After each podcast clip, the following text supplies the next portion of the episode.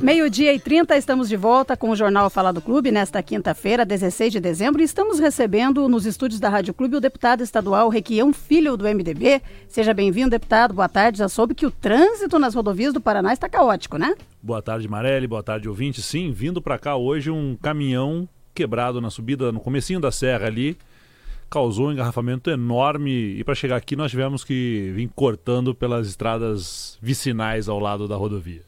Bom, essa semana a Assembleia Legislativa do Paraná encerrou as sessões, né, ontem mais precisamente, e mais uma vez o final de ano na Assembleia foi turbulento, né, principalmente por conta é, dos projetos que dizem respeito aos servidores públicos.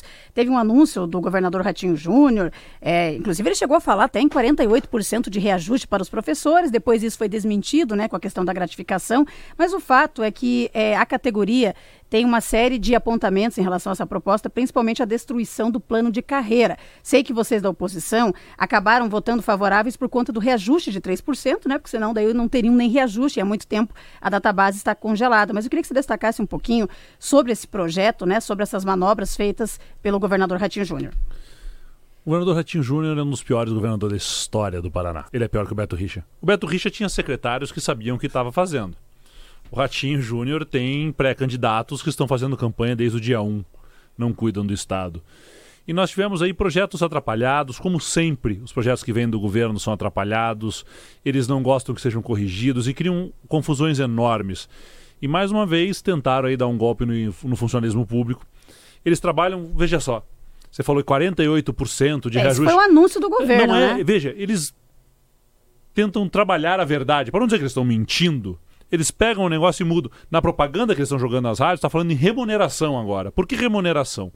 Porque o funcionalismo vai ganhar uma gratificação. Gratificação é temporária, gratificação não conta para aposentadoria, gratificação é, não entra no cálculo de 13 terceiro e férias. É uma gratificação, não é aumento de salário. Gratificação não é salário. E temos aí vários outros, como estamos dando agora, e foi aprovado, nós votamos, mas é precário ainda, o vale alimentação para as forças de segurança. É ainda algo precário, que existem dúvidas jurídicas. Então eles trabalham sempre com a propaganda, nunca com a realidade. É, claro, a gente falou aqui especificamente dessa questão dos servidores, mas teve um outro projeto que passou também, e que aqui, inclusive em Ponta Grossa, tivemos várias manifestações dos professores da UEPG, da Universidade Estadual de Ponta Grossa, porque os professores tratam do projeto como uma destruição, principalmente dos investimentos em pesquisa, né, doutorado, entre outras pesquisas é, das universidades públicas do Paraná. Claro que o governo diz que não é bem isso, que eles estão tentando é organizar, né? Isso. Mas foi um projeto que passou com facilidade também, né? Não, tudo que o governo lá passa por, com facilidade. Você falou em sessões ordinárias, agora há pouco falando uhum. aqui da. E lá na Assembleia nós também temos sessões ordinárias. É ordinário no sentido ordinário mas, mesmo. Mas né? não é ordinário no sentido de ser algo sequencial que sempre acontece. É ordinário no sentido de péssimas qualidades. Né? É algo medíocre. E assim tem sido, infelizmente, as sessões da Assembleia têm sido muito ordinárias. E sim, o governo está trabalhando contra as universidades. Olha que engraçado, ele trabalha contra as universidades e, ao mesmo tempo, ele contrata universidades privadas para prestarem cursos técnicos para o governo. Nós temos universidades públicas que poderiam fazer isso. Então, é um contrassenso. Mas se você é amigo do governador, você está bem. Se você é amigo do povo paranaense, você está mal. Nós falamos aqui no início da, da, entrevista sobre a situação das rodovias do Paraná. Ontem tivemos aqui uma entrevista com o Guto Silva, que é chefe da Casa Civil do governo do Paraná, e falávamos a respeito dessa situação é, de que hoje nós estamos aí sem licitação, né? Não tem cobrança de pedágio, mas a gente sabe que isso não vai durar para sempre, né? Eu queria a tua avaliação também nesse sentido, porque eu vou dar um exemplo aqui em Ponta Grossa. A gente já teve vários casos de acidentes que aconteceram não só em Ponta Grossa, como nas rodovias dos Campos Gerais, em que os motoristas motoristas estão ficando na mão e não têm dinheiro, evidentemente, para chamar guincho, coisa que as concessionárias faziam antes, né? Então, o governo sabia quando que acabava o contrato, né? Porque tinha data para encerramento dos contratos. Como é que você vê? Você acha que é uma estratégia eleitoral segurar todo esse tempo? São duas coisas. A estratégia eleitoral deles foi suspender a licitação e deixar ela para depois das eleições. 15 novas praças no modelo ruim, num pedágio caro. E ainda faz a propaganda, né? Acabou o preço injusto do pedágio. Vem aí um preço mais injusto ainda por mais 30 anos, com 15 novas praças prorrogáveis por mais 5 anos. Mas eles fizeram pesquisa eleitoral e descobriram que se eles implantassem um novo modelo de pedágio, eles iriam perder as eleições de qualquer jeito. Então eles suspendem o pedágio até depois das eleições para fazer licitações depois. Só que, como sempre, como eu disse, eles pensam na propaganda, não pensam na realidade. Não levaram em conta que os serviços não iriam acontecer, que as rodovias estariam sem manutenção e num pedágio que tinha data para acabar há 25 anos, não se programaram. Eles são muito incompetentes. Não se programaram ou não quiseram se programar? Não, não se programaram. Eles esqueceram. De... Eles são incompetentes. Eles estavam preocupados em dizer que iriam abrir a, a, a, as praças de pedágio, queriam levantar as cancelas Paraná sem pedágio durante um ano. E só se preocuparam com isso. Não se preocuparam com o paranaense, com o caminhoneiro, com a nossa safra. Eles só pensam na propaganda. Eles não têm a capacidade mental de elaborar um projeto com começo, meio e fim. Eles só pensam na propaganda. Sabe aquele adolescente, aquele casal de adolescente que quer casar e está apaixonado? Uhum. Só pensou na festa do casamento? Esqueceu que tem que morar junto, que tem que pagar conta, que tem que criar filho. Esse é o nível do governo Ratinho. Agora, essa situação dos pedágios, o que preocupa realmente é o fato do ano que vem ser ano eleitoral. Nós até questionamos ontem o Guto Silva nesse sentido. Ele falou que estão trabalhando com a licitação é, no máximo para abril, mas deu a entender que tudo começa mesmo depois das eleições. Então, o receio é de que venha um golpe, que a gente tenha um modelo ou igual o que tivemos, que já era ruim, ou até pior. Eu acho que é esse que é o receio da população do Paraná. Essa é a certeza da população do Paraná. E veja, eles sabem quais serão as praças de pedágio, eles sabem qual é o modelo, eles sabem que será muito caro e eles negociaram isso junto do governo federal para garantir benesses às pedageiras e prejudicar o povo do Paraná. É muito triste quando a gente vê um governador distorcer a verdade, quando a gente vê um chefe da Casa Civil, por pior que seja, fazer esse tipo de comentário de má fé com a população. Eles sabem muito bem, estão trabalhando junto com o governo federal há tempo só não aconteceu a licitação porque as pesquisas de opinião mostraram que eles iam levar uma surra na eleição. É, eu acompanhei uma situação também envolvendo alguns acordos que o governo Ratinho Júnior fez com as atuais concessionárias, até para manutenção dos serviços. Vou destacar o acordo com a Econorte, que é uma das pedageiras mais complicadas aí na justiça com relação à corrupção, cobra o pedágio mais caro, não só do Paraná, né, como de todo o Brasil. E o secretário, que é daqui de Ponta Grossa, o Sandro Alex, secretário que eu de Ministério Público? É isso que eu ia perguntar. O que, que foi feito nesse sentido? Porque ele fez o um acordo com a Econorte, em nome do governo do estado, é, deixou de lado uma obra que seria, se não me engano, na região de Jacarezinho, acho que é Mais isso. de 17 milhões isso, de reais. um viaduto, né? Um viaduto, que seria isso. feito. Mas a conta não ficou clara, né? Tipo, ah, mas a concessionária vai operar esses serviços aí e durante um ano sem informações pela Lei de Acesso à Informação e pela Assembleia. E pela Lei de Acesso à Informações, as informações vieram cortadas. Quando não mandam as respostas verdadeiras para nós, nós encaminhamos ao Ministério Público, porque isso é crime de responsabilidade. Então nós denunciamos nosso querido secretário aqui de Ponta Grossa para o Ministério Público. Está na mão deles agora para dar sequência. Mas veja, esses acordos, ah, foi feito na justiça, vírgula. São acordos entre as partes, porque existe um processo, e as partes pedem para o juiz homologar ou não. Não foi o juiz que mandou fazer.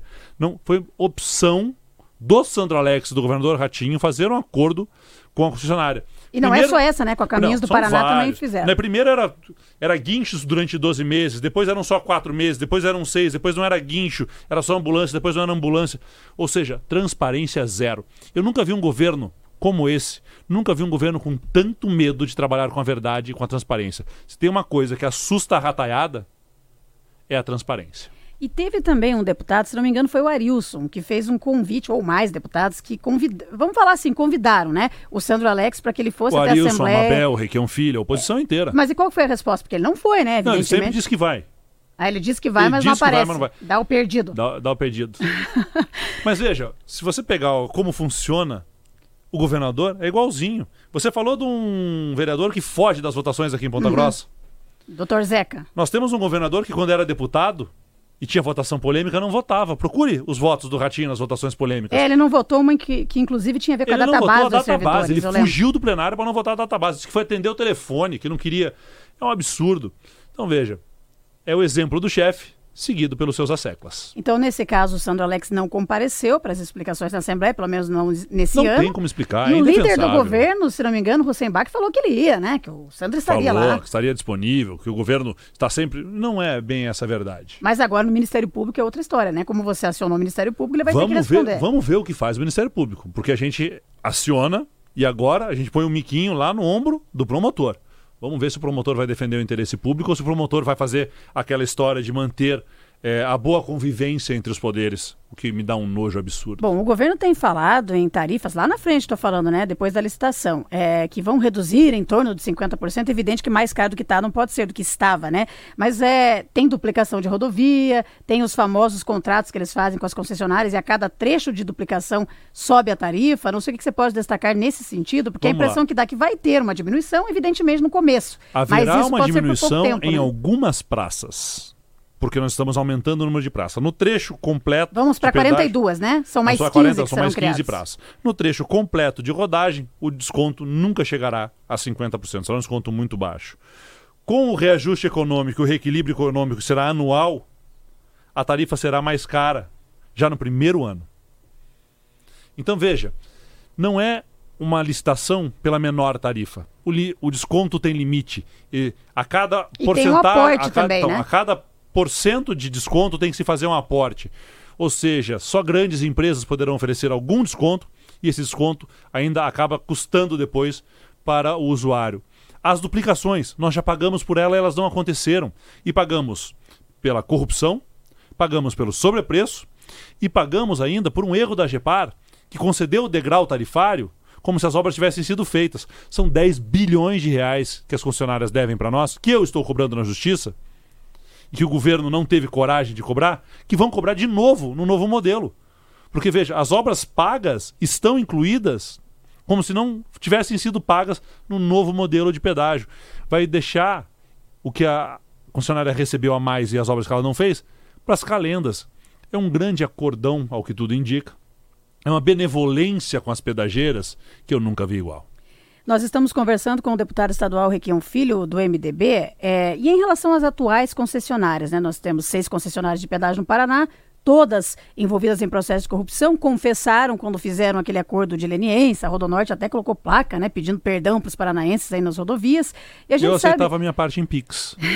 Acho que não só você, todos os paranaenses, né, porque afinal de contas foi uma roubalheira. Mas o que, que acontece? Com o acordo de leniência, eles acabaram recebendo o famoso perdão judicial para participar das licitações. Eu acho que é dificilmente alguém no Paraná, não ser as próprias concessionárias, queira que essas empresas continuem, né? Ontem nós questionamos o Guto Silva nesse sentido para saber se o governo poderia criar algum mecanismo para proibir a participação dessas concessionárias, né, que roubaram o Paraná.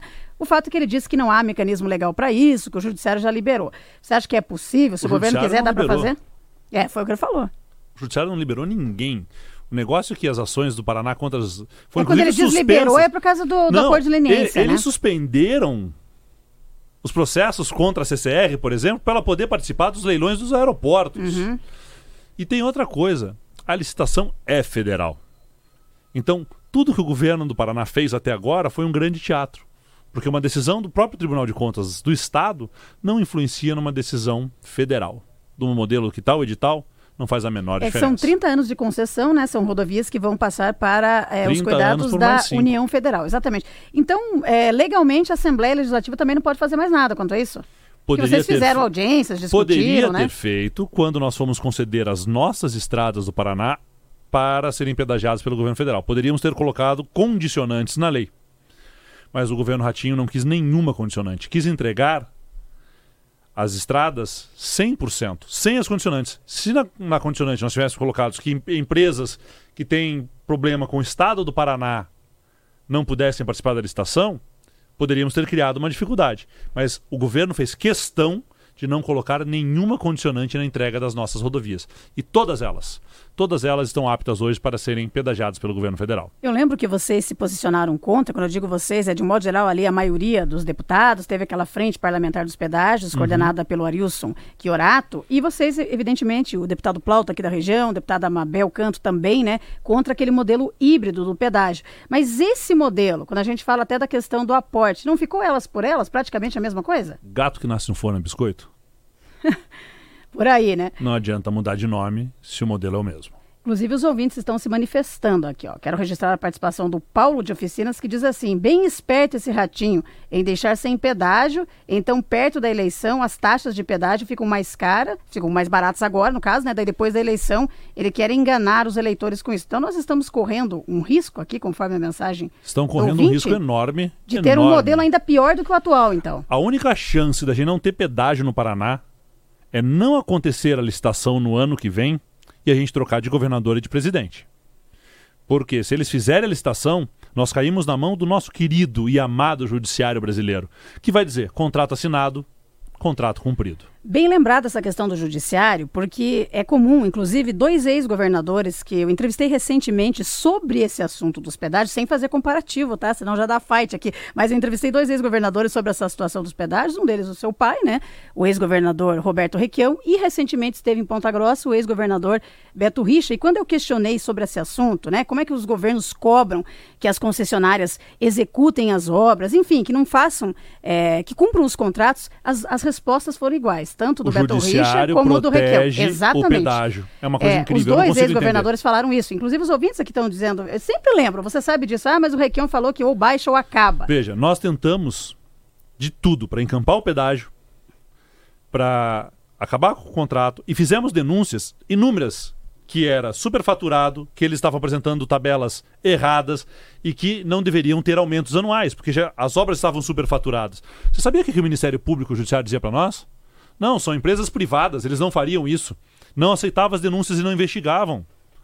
É uma coisa incrível a ajuda que o pedágio teve, intencional ou não, mas o pedágio teve nos últimos 25 anos, intencional ou não, a proteção do manto do Ministério Público e da Justiça. É, e a pergunta que tem que ser feita é como é que fica agora a situação dessas obras que não foram realizadas. Eu vi um levantamento do Tribunal de Contas do Estado, mais de 30 obras aí que as concessionárias 9,9 bilhões eles receberam a mais por um erro no cálculo tarifário. Eu estou cobrando isso, entrei com a ação antes da pedido de, com pedido de liminar para se bloquear esse valor das pedageiras. O judiciário mandou a minha ação para Foz do Iguaçu, que mandou para Curitiba, que mandou para não sei aonde. Depois tentaram dividir, depois dividiram. E só agora, há pouco tempo, foram citadas as concessionárias. A AGEPAR manda o cálculo dizendo: nós erramos, eles receberam a mais. A AGEPAR assume o erro o judiciário, antes de mandar bloquear os bens para garantir o dinheiro, cite, se pergunte. É uma coisa incrível a benevolência e a lentidão com que o judiciário trata as ações contra o pedágio. Meio-dia 47, agora eu vou mudar de assunto, porque é, eu recebi uma informação da Secretaria de Comunicação do Governo do Estado falando a respeito de reajuste dos valores do IPVA para o próximo ano, inclusive deve vir mais caro, devido, segundo o governo do estado, à valorização dos veículos. E eu sei que tem um projeto teu, ou pelo menos um pedido, para que ocorra a diminuição da alíquota do IPVA, pelo menos para os veículos populares. Em que pé que está isso? Isso chegou a ser entrar em votação ou não? Lógico que não. eu fiz o Traiano projeto... não quis colocar? O que aconteceu? Olha, eu vou dizer para você que nessa a bomba não está no colo do Traiano, não está no colo da CCJ e da base do governo, que não deixa colocar projetos que ajudem CCJ a população. CCJ que voltou o Nelson Justus, né? Como voltou presidente. o Nelson, mas quando eu, eu fiz ele não estava ainda. Era o Francisquini. Não, Ou não, já tinha mão, saído. Estava na mão do Pacheco. Exatamente, já tinha não caído. Não se né? colocam projetos que trazem benefício para a população, principalmente projetos que diminuem impostos, que diminuem alíquotas em votação. Você quer reduzir de, pra, de quanto para quanto? 1%. 1%. É 3,5% hoje, isso? 3,5%. Por quê? O governador deu, isentou de PVA carros elétricos. Quanto custa um carro elétrico no Brasil? O mais barato. 160, 180 Como mil eu reais. sou dos carros populares, eu nem sei quanto custa. Então, 160, 180 mil reais e chegam lá a milhões de reais. Esses carros não pagam. Mas o carro do trabalhador, que vem sofrendo com aumento de água, com aumento de luz, carros que custam até 100 salários mínimos, pagam 3,5%.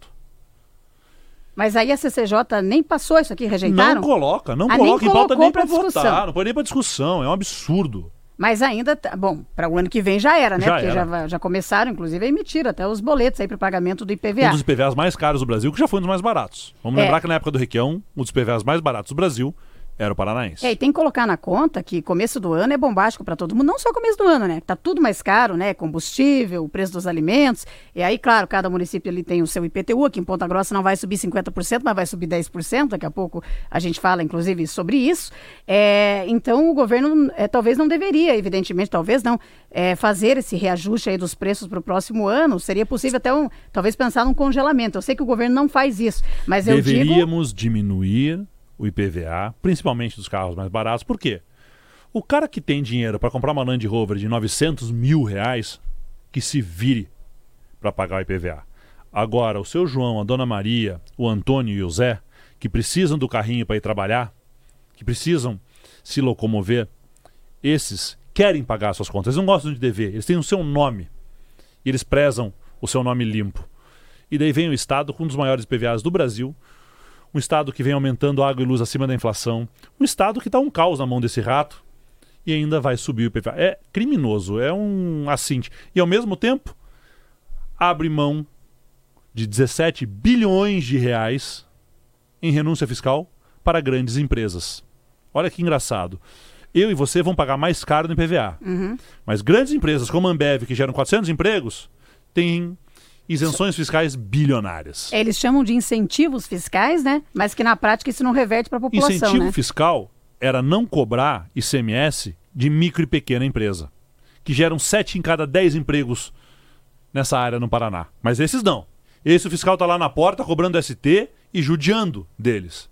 E as grandes empresas que geralmente bancam grandes campanhas a, a, renúncia fiscal do Paraná foi de 2019 de 250 milhões de reais para 17 bi com B de bola no governo Ratinho. Você falou de ICMS, eu lembrei de uma decisão do STF tratando da alíquota em cima da energia elétrica de Santa Catarina. Mas isso pode reverter aqui para o Paraná também, que eu sei que é um estado que cobra bastante. Falando especificamente dessa situação, a gente sabe que a conta de luz está cada vez mais cara, mas o governo federal coloca a culpa sempre na crise hídrica. E aqui no Paraná deveriam pensar nisso, né? Não só na questão da redução do ICMS aí para a energia elétrica, combustível também. Mas vamos lá, vamos diminuir o ICMS da energia elétrica, vai tirar do Paraná quase 2 bilhões de de reais de arrecadação. É que é o que o governo alega que teria uma perda muito grande. Tá, mas hum, vamos lá. A perda é muito grande. Quanto que a Copel distribuiu de lucro para os acionistas? Que ela está cobrando a mais. Durante um ano de pandemia, quando está todo mundo lascado, a Copel distribuiu perto de bilhões de reais em lucro para acionistas, sendo que ela não investiu sequer no melhoramento da geração e da distribuição e da rede. Está fazendo um Paraná trifásico lá, que é obrigação contratual da empresa. E deixa de investir e dá lucro. Por que a tarifa está tão cara no Paraná?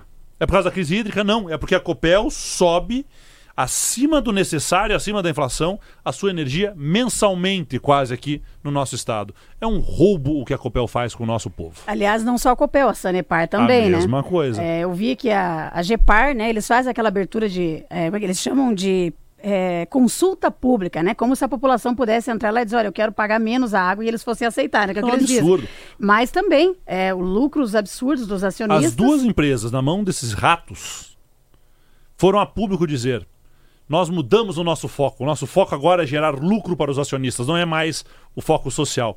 O foco social, Amarelo, não é pedir que a classe média banque um programa social para a classe mais pobre.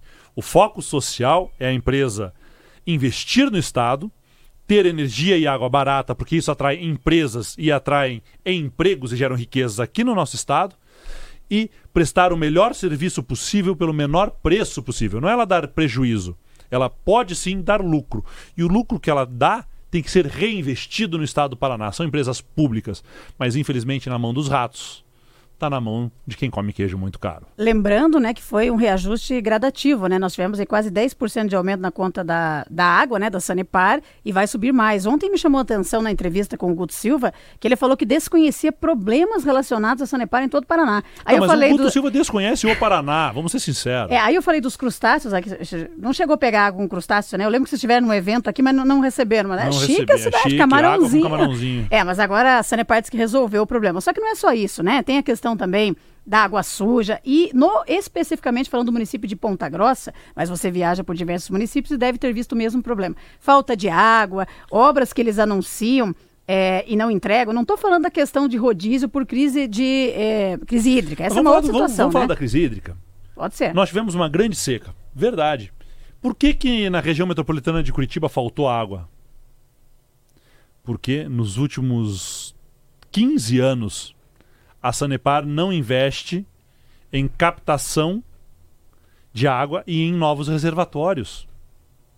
Ou seja, a população cresceu muito e a rede da Sanepar não se adequou. Por quê? Porque estava tirando lucros em vez de melhorar. Eles não modernizaram, não investiram. Não modernizaram, né? não fizeram isso. novos reservatórios, não, não fizeram nova captação. Então, qualquer seca que tiver, seja ela uma enorme ou seja ela uma pequena, vai faltar água. Meio-dia e 55, agora vamos falar sobre o cenário para as eleições do ano que vem, ano de 2022, ano importante. Você deve concorrer à reeleição à Assembleia Legislativa do Paraná ou pensa em outro cargo? Já está certa aí a candidatura à reeleição? Se eu penso em outro cargo? Lógico. Eu queria a Não, cadeira... mas eu estou falando para a eleição do ano que vem, estou Sim. falando, né? Especificamente. Devo tentar novamente a eleição para deputado estadual, ainda não sei por qual partido. Ah, é, claro, porque tem a situação do MDB, é verdade. E o seu pai, Roberto Requião, está firme para a disputa ao governo do Paraná? Firme e forte, fazendo aí o que ele sempre fez, rodando o estado do Paraná, conhecendo a realidade de cada estado. E a você que está desesperado com a rataiada, eu uso uma frase que o Requião soltou num discurso ontem. O que eles desconstruírem hoje, nós reconstruiremos amanhã. Em relação ao partido, né, como você falou, né, evidentemente a tua situação, a do Roberto Requião também, quando esteve aqui até falou dos partidos em que estava conversando, PDT, PSB, se eu esqueci de algum, você vai falando aí, PT também, mas já há uma possibilidade, digamos assim, o que está mais certo aí de para mudar de partido, porque o PSB ainda tem algumas definições, né? Eu sei que nacionalmente tá com uma tendência aí de apoio à candidatura vai, do, P- é, do vai- PT, né, com é, Lula. o que, o que, que nós aguardamos? A federação. A federação vai decidir tudo. Mas no Paraná a gente sabe que a base é do Ratinho na Assembleia, né? Os Romanelli, deputados do Alexandre PSB Cury. são do Ratinho e votam com o Ratinho e votam contra a população. E já falaram que querem é, apoiar, evidentemente, a reeleição do Ratinho. Isso. O que, que vai acontecer? Eles vão sair do partido. De novo, né? Porque tem uns aí que já saíram do MDB vamos, lá vamos- atrás, vamos né? aguardar março. Vamos aguardar março. Com a federação haverá uma troca de cadeiras aí. E daí nós podemos escolher bem o partido que representa melhor o nosso discurso. E como que estão as conversas, né, do seu grupo, do seu pai, com o deputado federal aqui de Ponta Grossa, Aliel Machado, que é do PSB, recentemente deu uma entrevista aqui para nós, mas estava em cima do muro, isso é verdade. Não se posicionava sobre o PT, não se posicionava em relação ao Ratinho. A gente colocou essa situação aí do PSB apoiar o Ratinho no Paraná, sendo que ele sempre foi muito crítico ao governo, apesar de na eleição anterior ter subido no palanque com a Cida Borghetti, que foi vice do Beto Richa. Mas eu lembro que o Requião me falou na entrevista sobre essa proximidade com o Aliel, mas eu não vi uma declaração assim muito consistente do Aliel em relação a estar com vocês nas eleições. Bom, o Alião não atende meu telefone. Ah, ele não te atende mais, Ele mas já te atendeu mais, antes, Já me né? atendeu. Tenho, tinha em conta o Aliel como um bom amigo. Vamos esperar para ver se esse muro que ele subiu, que você me conta, se ele está muito alto ou se dá tempo de descer e descer do lado certo. É, você ainda tem esperança, então? A esperança é o último que morre, né? Se eu não tivesse esperança, eu tô, eu tô no ramo errado de trabalho. Não, eu tô falando em relação ao Aliel, porque a gente sabe que ele teve, isso que eu tô falando aqui, eu já falei para ele em entrevista, então não tem problema. Ele teve uma trajetória, né? Se elegeu deputado pelo PCdoB, depois mudou para a rede da Marina Silva e depois mudou para o PSB e esteve no palanque com a Cida Borghetti. E agora tem uma proximidade muito grande com o Ratinho Júnior, tanto é que durante a entrevista ele não, não, não fez muitas críticas ao governador, coisa que ele fazia antes, né? Então a gente começa a notar essa mudança de posicionamento. Agora você me conta que ele sequer atende o telefone eu quando você liga para ele. ele, ele não tem retornado minhas ligações, mas eu espero e digo aqui, e falaria na frente dele, eu espero que ele escolha o caminho certo, porque a coerência marca uma história na política. E aqueles políticos que não são coerentes, eles acabam sendo engolidos pela história, conseguem se reeleger aqui e ali, às vezes viram deputados eternos, mas perdem a relevância. E o Aliel era uma promessa na política paranaense por ser uma pessoa relevante. Eu espero que ele se encontre. Agora você tem que dar um jeito. Bom, você falou que vai mudar de partido, né? Porque tá feia a situação aqui em Ponta Grossa. Veja, o vereador do MDB aqui de Ponta Grossa vota sempre contra o povo. E daí, como é que fica?